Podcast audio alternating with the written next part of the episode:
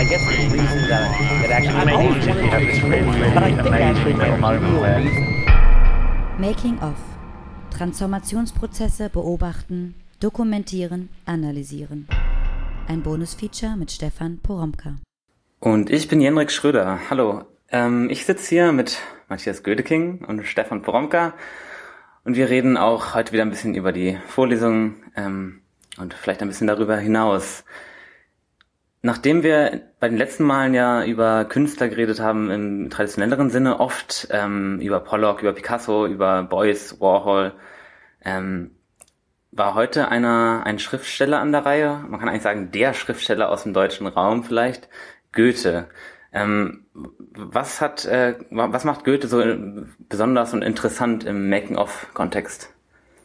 Naja, Goethe ist wahrscheinlich der Making-of Mount Everest äh, den ich jetzt so ein bisschen nachreiche, ähm, weil ich ja eigentlich schon so ein bisschen drüber weg bin. Erst habe ich über das romantische Making-of äh, ähm, gesprochen, über die Isolationszelle, in der der Künstler sitzt und sich ähm, dialogisch äh, mit seinem Material auseinandersetzt und äh, ein Werk schafft und dabei sich selbst schafft. Aber das muss alles passieren, also abgeschlossen von der äh, Außenwelt.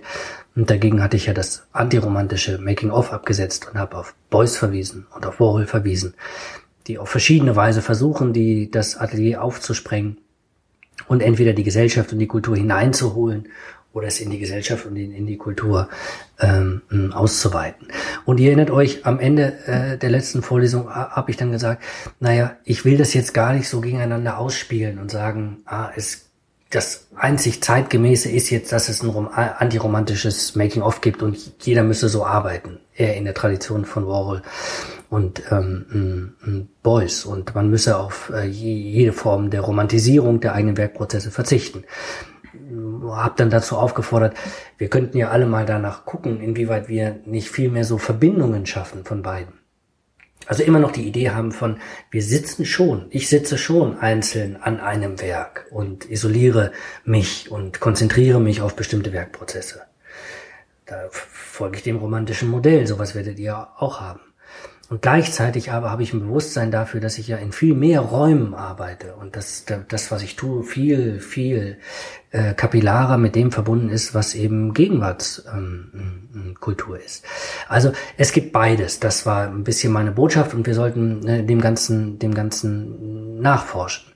Und Goethe ist nun einer, von dem man nun wirklich sagen kann, dass er eigentlich das romantische und antiromantische Making-of wie par excellence vereinigt. Und wir müssen jetzt gar nicht über Romantik als historische Kategorie oder als Epochenkategorie sprechen, sondern einfach als Konstellation. Goethe ist jemand, der natürlich ganz stark an einem Werk, an seinem Werk arbeitet, an sich vor allen Dingen auch arbeitet, indem er Kunst macht, indem er Literatur herstellt.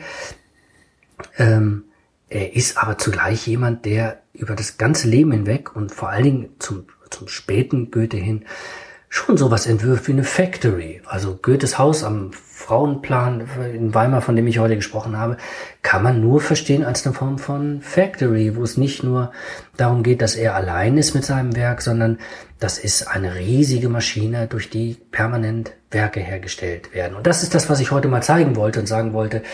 Diese Verbindung ähm, von, von romantischem Making-of und antiromantischem Making-of, das kann man an Goethe sehr gut nachvollziehen. Du hast in diesem Zusammenhang mit dieser ähm, Verbindung von romantischem und äh, Factory Making of von der von einigen Verschachtelungen gesprochen, die vor allem bei Goethe eine wichtige Rolle spielen bei seinem Making-of-Prozess. Würdest du da mal kurz drauf eingehen, was du damit meinst oder wie diese Verschachtelungen aussehen? Ja, also äh, äh, Goethe hat also extrem verschachtelte Werkprozesse.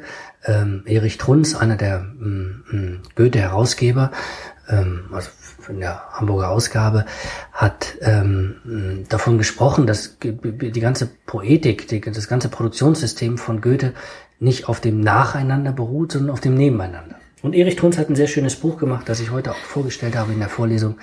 Ähm, ein Tag aus dem Leben Goethes. Das klingt so ein bisschen nach, ne, jetzt, also äh, sammeln wir selbst noch die letzten Staubkörnchen und Härchen auf, die der Meister ähm, wie verloren hat.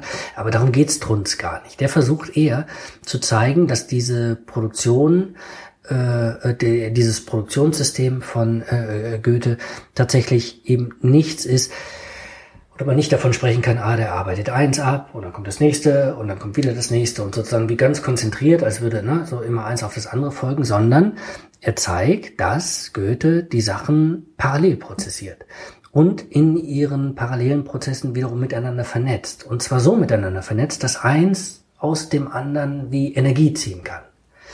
Das ist das Zauberische an dem, was er vorführt. Und äh, Trunz verweist auch auf den äh, alten Goethe von Knebel, äh, der das große Wort vom Zauberzirkel geprägt hat, der, der an Goethe selbst geschrieben hat, ich freue mich, Sie in Ihrem Zauberzirkel zu sehen. Und damit meinte er, das ist, das ist die Produktionsumgebung, die Goethe äh, für sich geschaffen hat. Nämlich Leute da zu haben und Räume da zu haben und Materialien da zu haben und eine Bewegung da drin zu haben, aus der dauernd im reinen Überfluss wie Werke hervorgehen. Und zwar so, dass es für, für, für Leute, die von außen kommen, quasi magisch ähm, hm, erscheint. Also, äh, und dieses kleine schöne Büchlein, das ich sehr empfehle, von Erich Trunz, ähm, in dem es um einen Tag aus dem Leben, aus dem Leben Goethes geht und in einem anderen Kapitel um die Sammlungen von Goethe und in einem dritten Kapitel um das Haus von Goethe. Faltet er das jetzt für uns so ein bisschen auseinander, was bei Goethe ineinander gefaltet ist. Zum Beispiel, also am Haus erklärt er ganz schön, und das ist ja auch das, was ich heute in der Vorlesung erläutert habe, dass äh, äh, wir es als Produktionsort verstehen müssen, der aus drei Bereichen besteht, nämlich aus dem privaten Bereich, ähm, Schlafzimmer, Schreibzimmer, Arbeitszimmer, äh, die Bibliothek und den Vorraum. Und dass es dann den öffentlichen Bereich gibt, das Urbino-Zimmer, das Jono-Zimmer, das gelbe Zimmer. Und dass es dann die ganzen Sammlungsräume gibt. Und dass diese drei großen Bereiche schon miteinander verschaltet sind, aber nicht, aber trotzdem für sich existieren. Und dass er etwa den, äh, den privaten Bereich nutzt dafür, um, um ähm, zu lesen und an seinen Werken zu schreiben und Briefe zu diktieren und äh, neue Sachen zu entwerfen. Das, äh, das ähm, Urbino-Zimmer und das Juno-Zimmer, das sind eher die Empfangsräume, also in denen er wie, wie also ähm, ähm, Gesellschaften ähm, organisiert, aber auch einzelne, Beru einzelne Besuche, im, äh, Besucher empfängt, äh, mit denen er kurz spricht. Manchmal kommt es, äh, bekommt es dazu, dass in dem einen Zimmer jemand sitzt und in dem anderen Zimmer auch noch jemand sitzt, die aber voneinander gar nichts wissen. Und dann geht Goethe von Raum zu Raum hin und her und spricht mit denen. Viertelstunde, 20 Minuten. Und dann geht er wieder rüber und spricht wieder nebeneinander, nicht, nicht ähm, hm, nacheinander. Und dann gibt es das Sammlungszimmer, wo nochmal ganz konzentriert auftaucht, was eigentlich das ganze Haus bestimmt. Das ganze Haus ist vollgestopft mit, mit Steinen, mit, äh, äh, mit, mit äh, Bildern, mit äh, Mitbringseln von Le Leuten, die unterwegs gewesen sind, denen er den Auftrag gegeben hat, ihm bestimmte Kunstwerke und Gipsabgüsse und so weiter ähm, mit Also alles alles voll. Und äh, Trunz zeigt jetzt, äh, wie diese Sachen so miteinander verschaltet sind, dass dieses Arbeiten an den Sachen, konzentrierte Arbeiten, eher meditative Arbeiten, und dass das Empfangen von Leuten. Und dass die Beschäftigung mit der Sammlung. Drei Sachen eines Produktionsprozesses sind und dass im Grunde genommen so ein Tag so aussieht, dass alle Räume abgeschritten werden. Dass alles dabei wichtig ist. Und zwar so wichtig ist, dass dann am nächsten, dass dann alles so vorbereitet werden kann, dass dann am nächsten Tag durch neue Empfänge und durch neues Lesen und durch neues Schreiben, das wie mitgenommen werden kann, was am einen Tag entwickelt worden ist. Und so führt er uns das vor. Also diese, diese Verschachtelung von äh, Räumen, diese Verschachtelung äh, äh, auch von, von Zeitebenen. Ihr erinnert euch Brian O'Doherty, also von Sachen, die bereits fertig sind, von Sachen, die fragmentarisch sind, von Sachen, an denen er im Moment arbeitet, Dichtung und Wahrheit ist das, von Entwürfen, die ihr für nächste Artikel macht und, und äh, für nächste Zeitschriften macht. Diese Verschachtelung von Medien, denn er arbeitet ja äh, mit dem Medium Brief, er arbeitet mit dem Medium Tagebuch, er arbeitet mit dem Medium Gespräch, er arbeitet mit dem Medium Notizblatt und Entwurfsblatt und er arbeitet natürlich mit, mit, dem, mit dem Medium Manuskript, auf dem wie ganz konkret äh, wie die, das entsteht, was wir dann als goethisches Werk bezeichnen, nämlich etwa, etwa Dichtung und Wahrheit. Aber die Sachen liegen nicht so nebeneinander und jetzt wird hier ein bisschen dran gearbeitet und da ein bisschen dran gearbeitet und es ist immer was anderes, sondern zauberzirkelhaft, quasi magisch, hat Goethe dieses Verschachtelungssystem, diese verschiedenen Ebenen von Raum, von Räumen, von Zeitform und von Medien, wie so organisiert, dass eine bestimmte Bewegung entsteht, dauernd Leute von draußen herangeholt werden, dauernd Materialien äh, reingezogen werden, dauernd neue Bücher wie auftauchen und so bearbeitet werden und so hingelegt werden, dass sie immer wieder sich zusammenschieben lassen zu neuen Werkformationen oder zu Werkkonstellationen. Deswegen ist der Ort, so wie ihn uns Erich Trunz auch nochmal vorführt, ist eine reine Heterotopie, aber die nicht bloß als realer Raum besteht, sondern als gefalteter Raum von mehreren verschiedenen Ebenen, der aber in dauernder Bewegung ist, die ich dann eben die Produktionsfigur oder das Making of Goethes nenne. Nun ist äh, Trunz ja nicht der Einzige, der über Goethe geschrieben hat, sondern eben derselbige Goethe schreibt ja auch über Goethe, du hast es eben schon äh, zweimal erwähnt, Dichtung und Wahrheit, dieses epochale Werk. Äh, Warum ist das im, im Kontext der Vorlesung auch so besonders interessant? Man kann sich ja bei all dem fragen, was macht der Typ da eigentlich? Also diese Factory, ja, also dieses sozusagen Organisieren von Räumen und von Zeitformen und von Leuten und so weiter, an was arbeitet er eigentlich? Und der alte Blick würde uns jetzt immer sagen, das ist doch klar, der arbeitet an äh, den Wanderjahren, der arbeitet am Faust, am, am, am zweiten Teil vom Faust, der arbeitet an den Wahlverwandtschaften, äh, der arbeitet an äh, Wilhelm Meisters Wanderjahren. Das sind ja konkrete Werke. Der Making-of-Blick dreht das jetzt aber um und sagt, äh, nee, das sind also diese, diese Werke, an denen er arbeitet, sind selbst nur Teil dieser größeren Bewegungsfigur, die da, die da entwickelt wird. Und da spielt Dichtung und Wahrheit natürlich eine ganz, ganz zentrale ähm, Rolle. Denn auch hier kann man sich ja wieder fragen, was macht er? Im Grunde genommen organisiert er seine ganze Factory zu dieser Zeit darauf hin, dass jedes Gespräch, jeder Besuch, jede Form von Entspannung, jede Form von Erinnerung und Notiz äh, äh, etwas mit diesem, mit dieser Arbeit an der Erinnerung an sich selbst zu tun hat.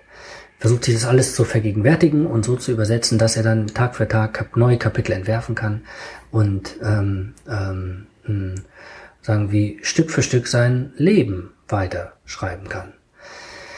Und dieses Werk, wenn man sich das anschaut, äh, äh, dann äh, hat er wie in den, in den ersten in den ersten Teil, der 1811 veröffentlicht wurde, hat er hat er, hat er ein Vorwort äh, ähm, davor gesetzt, in der er einen Freund ähm, zitiert, der ihn angeblich sagen wie aufgefordert hat, sein Leben aufzuschreiben. Er versucht ein bisschen um die Peinlichkeit drumherum zu kommen, dass er jetzt so dick, ne, also so dick über sein eigenes Leben schreibt, versucht ein bisschen das zu entschuldigen, sagt, wieso, ich bin noch gefragt worden, bin gefragt worden.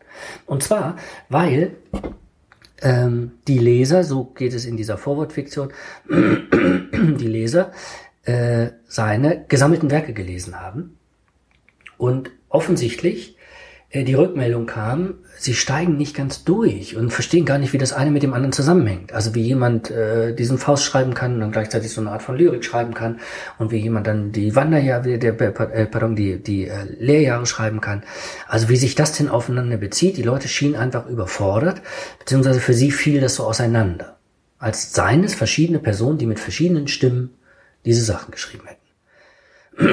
Und nun wollen sie ihn auffordern, schreib doch bitte dein Leben auf, und zwar so, dass wir verstehen können, wo der innere Zusammenhang dieser verschiedenen Sachen, ähm, hm, worin das besteht, äh, äh, äh, worin dieser Zusammenhang besteht. Und an was du gedacht hast. Und was du gelesen hast. Und ähm, mit was für Sachen du dich beschäftigt hast eigentlich, die dann dazu geführt haben, dass diese Werke entstanden sind. Und dass diese Werke dann nacheinander so entstanden sind, dass diese gesammelten Werke entstanden sind herausfinden, was Goethes Welt im Innersten zusammenhält. Und, na, aber absolut. Genau das ist sozusagen, wie man hat jetzt nur so, im Grunde genommen die gesammelten Werke sind nur so, sind nur so, äh, ist ohne Bauplan. Ja, als hätte man nur, und als müsste man es jetzt zusammenbauen, aber man weiß nicht wie. Und jetzt schreibt er Dichtung und Wahrheit. Und jetzt kommt die, und das ist sozusagen aus Making-of-Perspektive die, die, äh, äh, die Pointe, die mich zumindest sozusagen wie fast atemlos macht. Weil man jetzt nämlich fragt, was ist Dichtung und Wahrheit? Es ist ein Making-of. Der soll das Making-of liefern. Das ist wie die Bonus-DVD. ja? Also vorne, vorne ist der Film und das sind die ganzen Stücke und dann sagen ihm die Leute, also verstehen wir jetzt gar nicht, also was ist denn das für ein Film und so weiter. Dann sagt er, es gibt noch eine zweite DVD hinten. Wenn ihr die einlegt, das ist so mit, da spricht der Regisseur, ne? also so Szene für Szene nach und erklärt so, warum das so und was ist da passiert und so weiter. Das ist Dichtung und Wahrheit. Das heißt, der erfindet für sein eigenes Werk das Making-of, das nun aber nicht, und darauf habe ich ja auch in meiner Vorlesung hingewiesen, das nun aber nicht jenseits des Werkes steht. Ich habe immer gesagt, äh, dass das Making-of nicht als etwas verstanden darf, was jenseits des Werkes steht, sondern es hat Teil am Werkprozess. Natürlich sieht man, dass Dichtung und Wahrheit Teil des Werkes ist und auch Teil des Werkprozesses ist. Das heißt, im Grunde genommen geht Dichtung und Wahrheit aus dieser ganzen Konstellation, die er da in seiner Factory entwirft, geht dieses Werk hervor und beschreibt sozusagen wie seine eigene Form des Machens. Und in dem Moment, wo er das macht und sich also schreibend daran erinnert, wie er eigentlich die Sachen geschrieben hat in seinem Leben und das immer weiter nachvollzieht, schreibt er ein Making-of, das ja theoretisch unendlich ist, weil er sich immer weiter an sich selbst heranschreiben muss, sich aber ja nie selbst überholen kann und sozusagen wie von sich aussprechen kann, als er selbst in der Vergangenheit. Haben es bei Goethe schon so, dass er sich selbst als historische Person versucht zu sehen.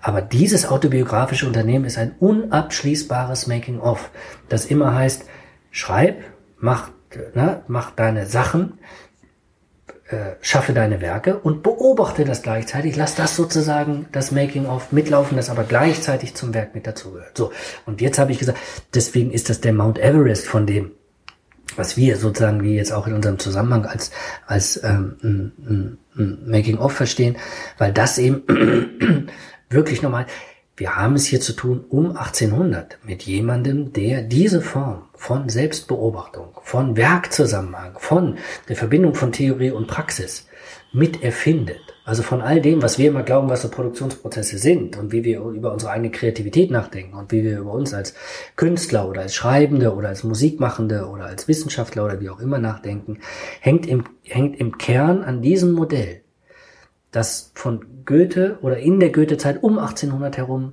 mit, mitentwickelt wird von dieser Idee, du bist Individuum, wenn du schaffst, wenn du machst und wenn du, wenn du gleichzeitig eine Reflexion mitlaufen lässt über das, was du machst und Theorie und Praxis so miteinander verschaltest, dass sich die Sache wie in einem Bildungsroman deiner selbst Stück für Stück weiterentwickelt. Gut, das war also Goethe für diese Woche und äh, dann freuen wir uns auf die nächste und sagen für heute Tschüss und Danke fürs Zuhören. Ciao, ciao. Tschüss. But I guess the reason that, that actually made wanted have this but I think actually real. Making of. Transformationsprozesse beobachten, dokumentieren, analysieren. Ein Bonusfeature mit Stefan Poromka.